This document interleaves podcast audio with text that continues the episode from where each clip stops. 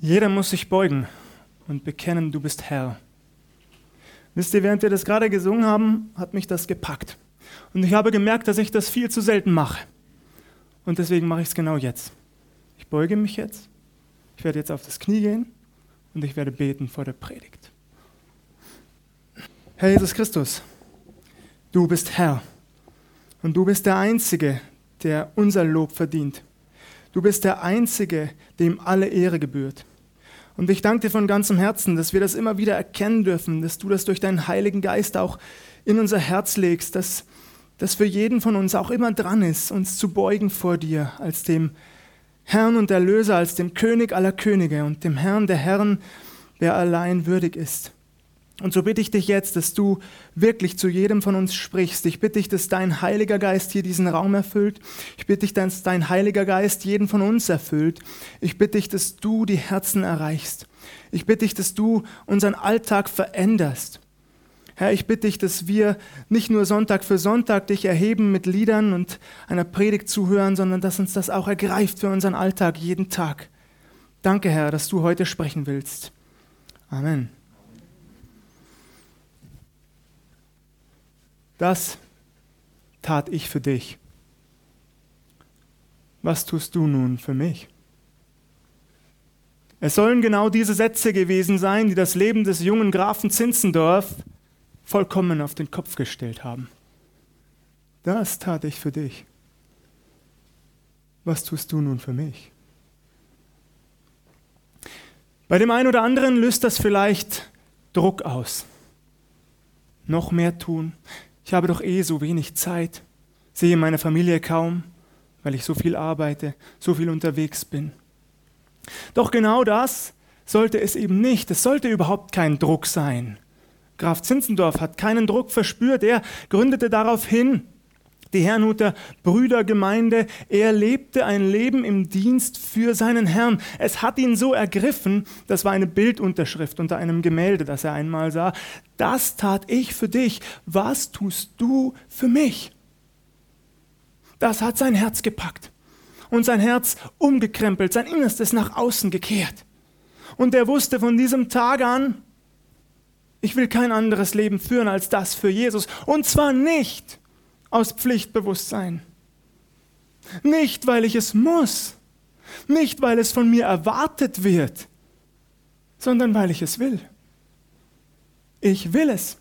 Das, was wir für Jesus tun, ihr Lieben, das sollte niemals Zwang sein. Niemals bloße Pflichterfüllung. Das, was wir für Jesus tun, sollte die Antwort der Liebe sein auf das, was er für uns getan hat. Ist es das? Es gibt Gemeinden, die verfallen in regelrechten Aktionismus und die veranstalten ein Event nach dem anderen und es kommt nicht viel dabei raus. Es mag gut gemeint sein, aber genau das ist der Fall. Es entspringt eher dem Pflichtbewusstsein als wahrer Leidenschaft für Jesus. Und so frage ich uns heute Morgen, dich und mich, brennt unser Herz noch für unseren Herrn Jesus Christus? Dieses Feuer der Leidenschaft, dieses Feuer der ersten Liebe, das wir verspürt haben, als wir uns zu ihm bekehrt haben, wo wir an gar nichts anderes denken, von gar nichts anderem reden konnten als von ihm, wo wir das noch gemerkt haben, ganz deutlich in unserem Alltag, wessen das Herz voll ist, dessen geht der Mund über. Ist das auch heute noch so? Bei dir, bei mir? Ich merke immer wieder, in meinem Alltag, und vielleicht geht das dir auch so, dass ich manche Dinge aus reinem Pflichtbewusstsein erfülle. Und dann schäme ich mich. Und dann zeigt mir der Herr, so wie heute Morgen, wie oft ich es vernachlässige, wirklich auf meine Knie zu gehen, ihm zu danken und ihn zu bitten, dass er mein Leben wieder neu erfüllt und bereichert, dass er mein Herz wieder überfließen lässt für ihn. Die Frage ist tatsächlich, wollen wir das? Wir hatten vor kurzem eine Sitzung unseres Bayerischen Landesverbandes. Dabei haben wir einen Vortrag gehört, ein Referat über sterbende Gemeinden. Gemeinden sterben, weil sie in der Corona-Zeit nicht aktiv genug waren, vielleicht, weil sie die Gottesdienste komplett ausgefallen, ausfallen haben lassen. Die genauen Gründe sind uns leider nicht insgesamt nicht bekannt. Aber es hat mich wirklich traurig gemacht. Gemeinden sterben, denn einer, wenn nicht sogar der entscheidende Faktor, scheint mir genau dieser zu sein, dass die wahre Leidenschaft für Jesus nicht mehr da ist. Dieses brennende Herz, das es braucht, um Jesus Christus wirklich groß zu machen in der Welt. Wir müssen gar nicht so groß anfangen. In unserer Umgebung, da wo wir leben, da wo wir als Gemeinde einen Platz gefunden haben. Hier können wir anfangen. Hier können wir unseren Dienst tun. Aber die Frage ist tatsächlich, wollen wir das? Als Ado Greve da war, ich glaube, es sind schon drei Wochen, lieber Christoph, sind schon drei Wochen, glaube ich. Nee, zwei Wochen, du hast recht gehabt. Ja, nicht am vierten war es, am elften war es, richtig. Am vierten war ich auswärts beim Predigen. Da hat mich das auch gepackt, genau diese Beispiele. Es waren genau diese Beispiele, die mir neu vor Augen geführt haben, wie wichtig es ist, wirklich aus einem brennenden Herzen heraus für Jesus zu leben.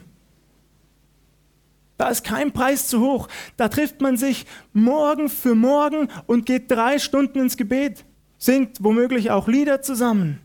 Drei Stunden jeden Tag. Für uns ist einmal die Woche schon zu viel, stimmt das? Dass wir uns hier treffen. Und jeden Abend noch eine Bibelstunde, mindestens eine Stunde lang. Für uns ist eine Woche schon zu viel, stimmt das? Wisst ihr, was ich nicht möchte heute Morgen ist, dass genau das passiert, was ich angedeutet habe, dass ihr Druck verspürt. Das ist überhaupt nicht meine Intention. Ich kann euch und will euch zu überhaupt nichts zwingen. Mein Wunsch ist, dass wir das alle miteinander wieder aus tiefstem Herzen begreifen, was unser Daseinszweck ist, als Einzelpersonen, aber auch als Gemeinde Jesu. Nämlich anderen Menschen von ihm zu erzählen. Im Johannesevangelium Kapitel 1 erfahren wir genau das. Andreas hatte Jesus gefunden, der Bruder des Petrus. Was tut er daraufhin? Er behält das nicht für sich. Er geht zu Petrus spricht ihn an und sagt ihm, wir haben den Messias gefunden. Und ich glaube, das tut er auf richtig emotionale Art und Weise. Die Bibel lässt uns das ja nicht wissen. Die Gefühle werden größtenteils nicht mitgeteilt, aber anders kann ich es nicht denken.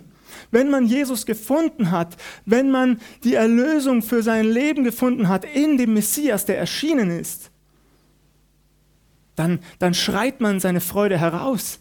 Dann laufen einem die Freudentränen über die Wangen und so geht er zu seinem Bruder und sagt ihm das und er führt ihn zu Jesus, so heißt es wörtlich. Er führte ihn zu Jesus.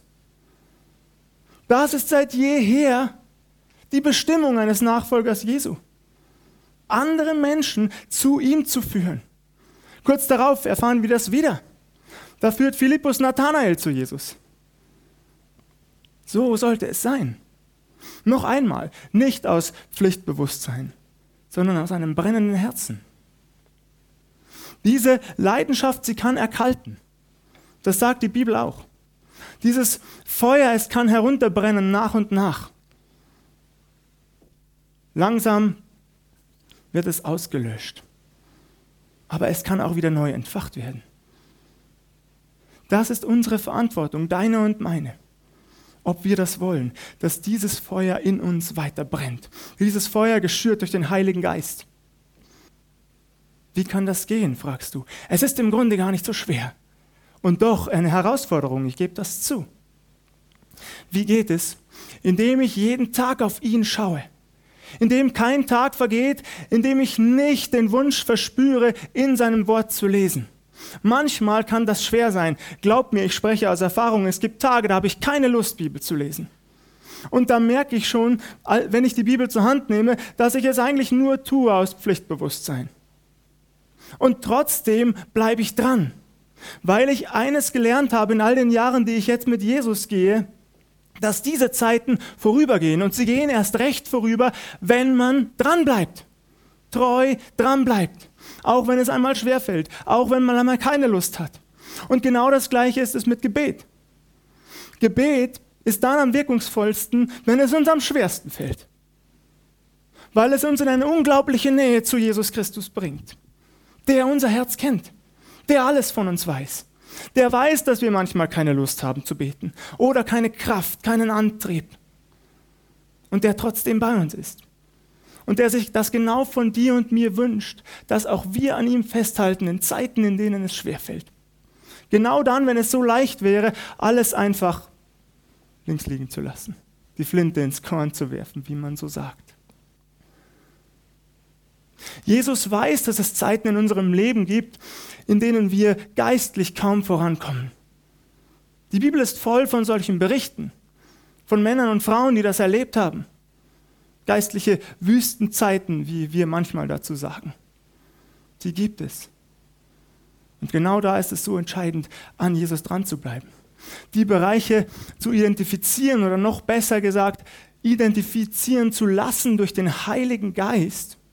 Was hindert mich eigentlich in meinem geistlichen Wachstum? Was hält mich ab von Jesus? Ich lade jeden von uns ein heute Morgen, dass wir uns in sein Licht stellen dass wir uns durchleuchten lassen, man könnte fast sagen, durch seinen göttlichen Röntgenblick und ihn, ihn in unser Leben hineinsprechen zu lassen, uns zeigen zu lassen, was es ist, was uns abhält, im Glauben voranzukommen. Paulus schreibt es beispielsweise an die Korinther in 1. Korinther 3. Dort gibt er manche Gründe dafür, warum die Gemeinde geistlich stagniert. Im ersten Korintherbrief ist das umso erschreckender, weil in der Gemeinde in Korinth eigentlich alles vorhanden war. Eine reiche Fülle an Erkenntnis, die Geistesgaben, alles war da. Und trotzdem kommt die Gemeinde geistlich nicht voran. Paulus sagt, er lässt uns genau wissen, woran das liegt. Das liegt daran, dass Zank und Eifersucht unter den Gemeindegliedern herrschten, dass sich unterschiedliche Gruppen gebildet hatten. 1. Korinther 3, die Vers 1 bis 4, wir können das nachlesen von denen sich manche auf Paulus beriefen, andere auf Apollos, wieder andere auf Kephas und eine vierte Gruppe berief sich allein auf Jesus. Doch solange es eine Gemeinde derart menschlich oder fleischlich gesinnt ist, wie Paulus es auch ausdrückt, so lange stagniert ihr geistliches Wachstum. Hier besteht, man muss es fast so deutlich sagen, ein erschreckender Kausalzusammenhang innerhalb der Gemeinde Jesu. Die Gemeinde hatte es offensichtlich verlernt, auf Jesus zu schauen. Hier war das Feuer am Erkalten. Zank und Eifersucht in der Gemeinde Jesu, eigentlich unfassbar. Wir sollten Vorbilder sein für die Menschen draußen. Sie sollten an uns sehen, wie schön ein Leben an der Hand Jesu ist, nicht wahr? Wie leidenschaftlich, wie erfüllt, mit welcher Freude wir leben können, trotz aller Bedrängnisse, die wir leiden. Ich will das gar nicht verheimlichen. Jeder von uns leidet an irgendetwas zu bestimmten Zeiten. Seelisch oder körperlich. Ja, wir haben es mit geistlichen Auseinandersetzungen zu tun. Glaubt mir, ich hatte in der letzten Woche enorme geistliche Auseinandersetzungen. Unglaubliche Schlachten zu schlagen, von denen ich die ein oder andere verloren habe. In Versuchung und Anfechtung. Wir müssen das nicht vertiefen. Nur, dass sie merkt, dass ein Pastor nicht immer nur geistliche Höhenflüge hat, sondern ganz im Gegenteil, der ist Mensch wie du und ich. Und der kämpft auch. Nicht mit Fleisch und Blut, sondern mit den bösen Geistern unter dem Himmel, die uns genau das vermiesen wollen, ein brennendes Herz für Jesus. Aber dann kommt es darauf an, genau in solchen Krisenzeiten wieder auf ihn zu blicken, das in Anspruch zu nehmen, das darfst du jeden Tag. Es geht hier also nicht um eine Werkgerechtigkeit. Manchmal habe ich den Eindruck, das schleicht sich so in unsere Gemeinden ein, dieses Denken, wir müssten etwas tun, um gerettet zu werden. Das ist doch Unsinn. Wir sind längst gerettet und wir können dem auch gar nichts hinzufügen. Das ist längst geschehen. Noch einmal, was wir tun, ist die Antwort der Liebe und nicht der Pflichterfüllung. Aber Menschen erreichen für Jesus können wir auch nur dann, wenn unsere Herzen brennen. Und so bitte ich uns, dass wir das tun, dass wir das jeden Tag in Anspruch nehmen, dass wir das nicht vergessen. Wirklich immer wieder neu um Vergebung zu bitten. Jeden Tag. Brauchst du Vergebung jeden Tag? Oder hast du vielleicht sogar verlernt, um Vergebung zu bitten, weil es schon so selbstverständlich geworden ist? Zu dem guten Kampf des Glaubens gehört genau das sich zu vergegenwärtigen, dass Jesus Christus meine Schuld trägt. Und aus dieser Freude und aus dieser Gewissheit heraus für ihn zu leben und ihm zu dienen. Wollen wir das als Gemeinde? Bei Paulus im ersten Korintherbrief wird es noch besser. Er sagt nämlich, wo das geschieht, wo Werke zur Ehre Jesu getan werden, da werden diejenigen, die sie getan haben, am Ende Lohn empfangen. Ihr kennt die Stelle vielleicht ebenfalls 1. Korinther 3. Ich lese uns aber die Verse einmal im Zusammenhang vor. Ich beginne schon ab Vers 5, dass wir den ganzen Abschnitt im Blick haben.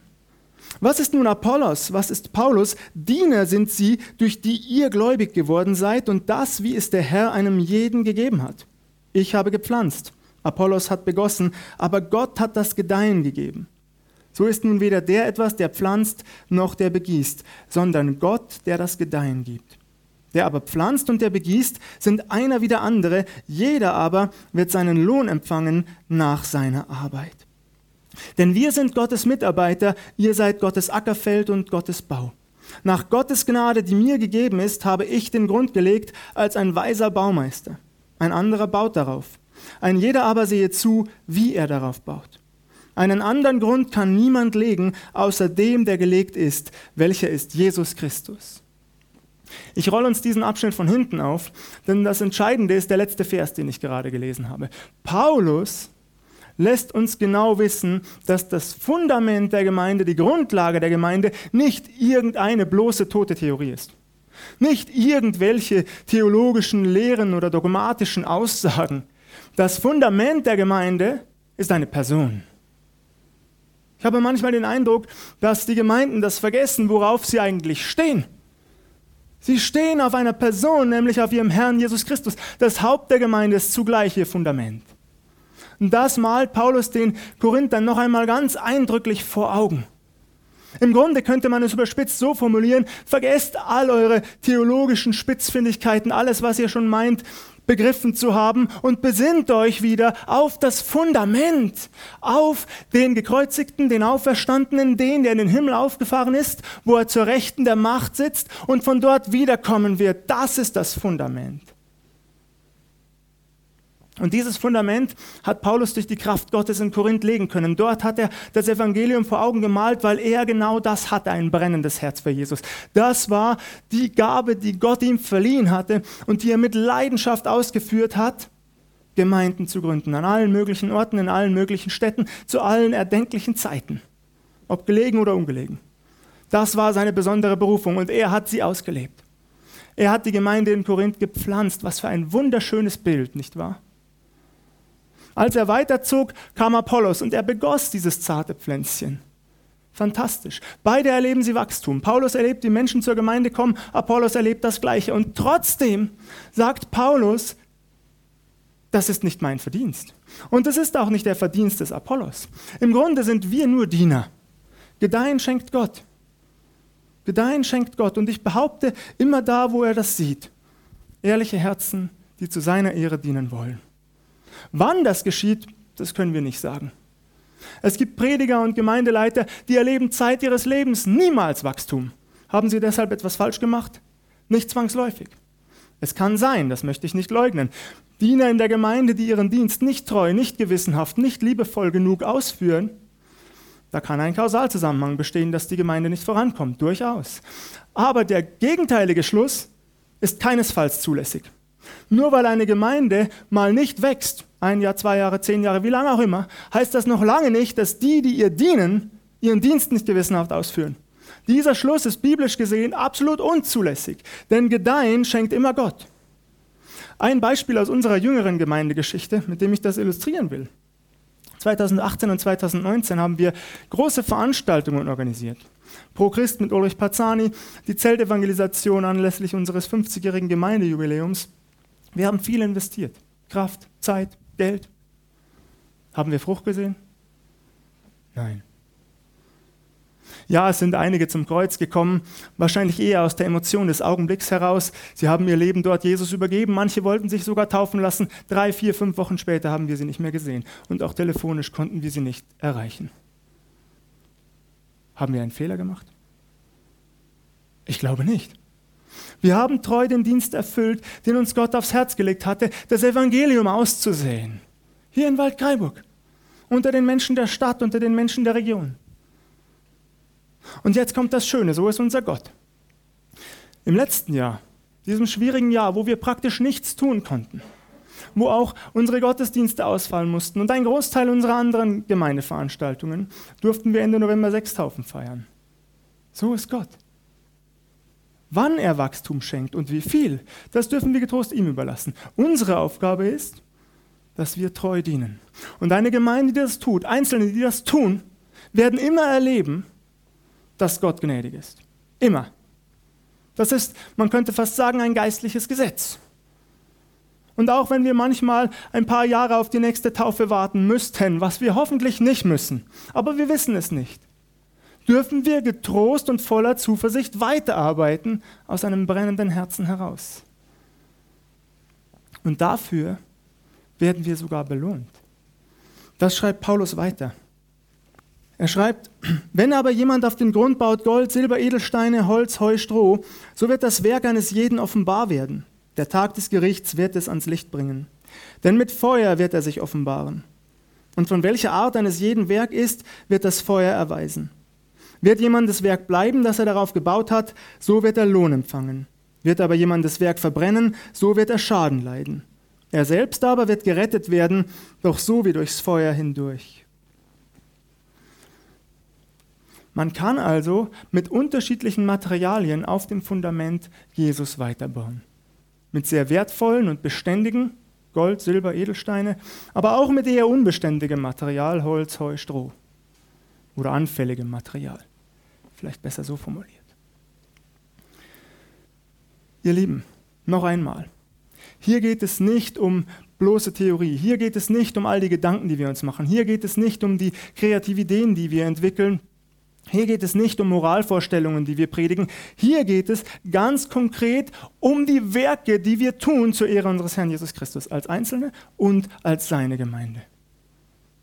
Manches davon wird Bestand haben, anderes wird verbrennen. Das Schöne und Tröstliche für mich ist, selbst wenn Dinge verbrennen am Tag des Gerichts, dann werden wir trotzdem gerettet. Alle, die Jesus die Treue gehalten haben, werden gerettet, auch wenn manches verbrennt.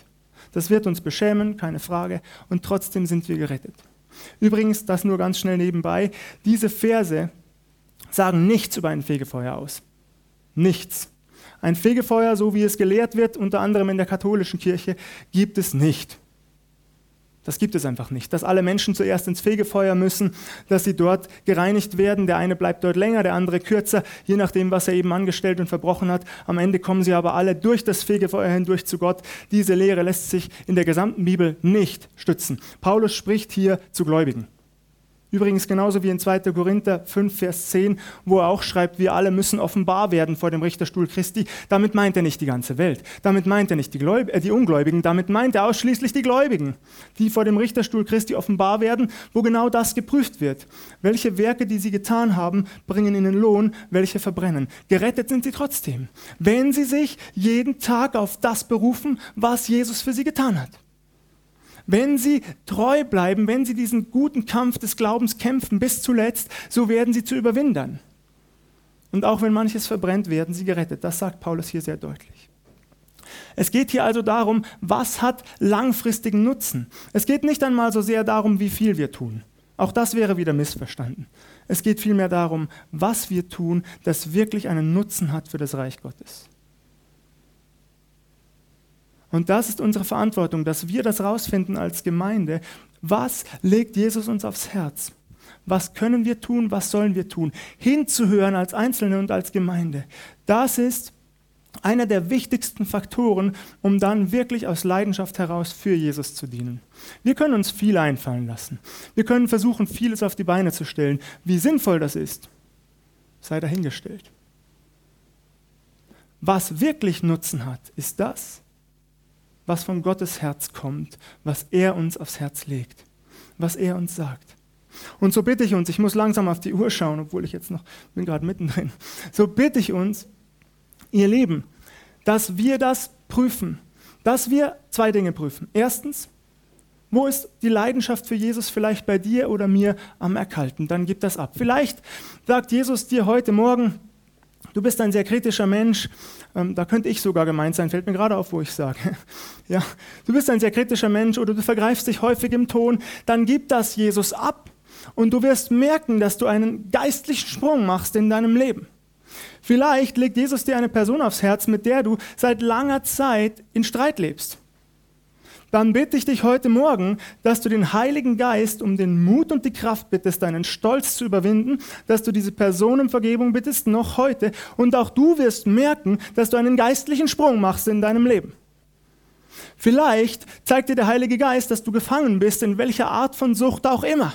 Das kann alles Mögliche sein. Das kann Nikotin sein, das kann Koffein sein, das können Kaugummis sein, das kann Pornografie sein, alles Mögliche.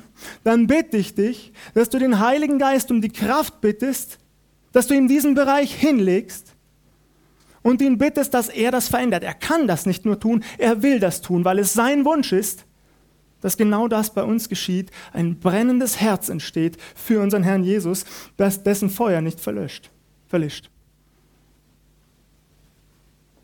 Lass diese Bereiche deines Lebens reinigen. Komm vor Jesus. Er will dir das schenken. Und dann komm mit dieser neu entfachten Leidenschaft und dien ihm. Dien ihm. Nicht, weil du musst, weil du willst.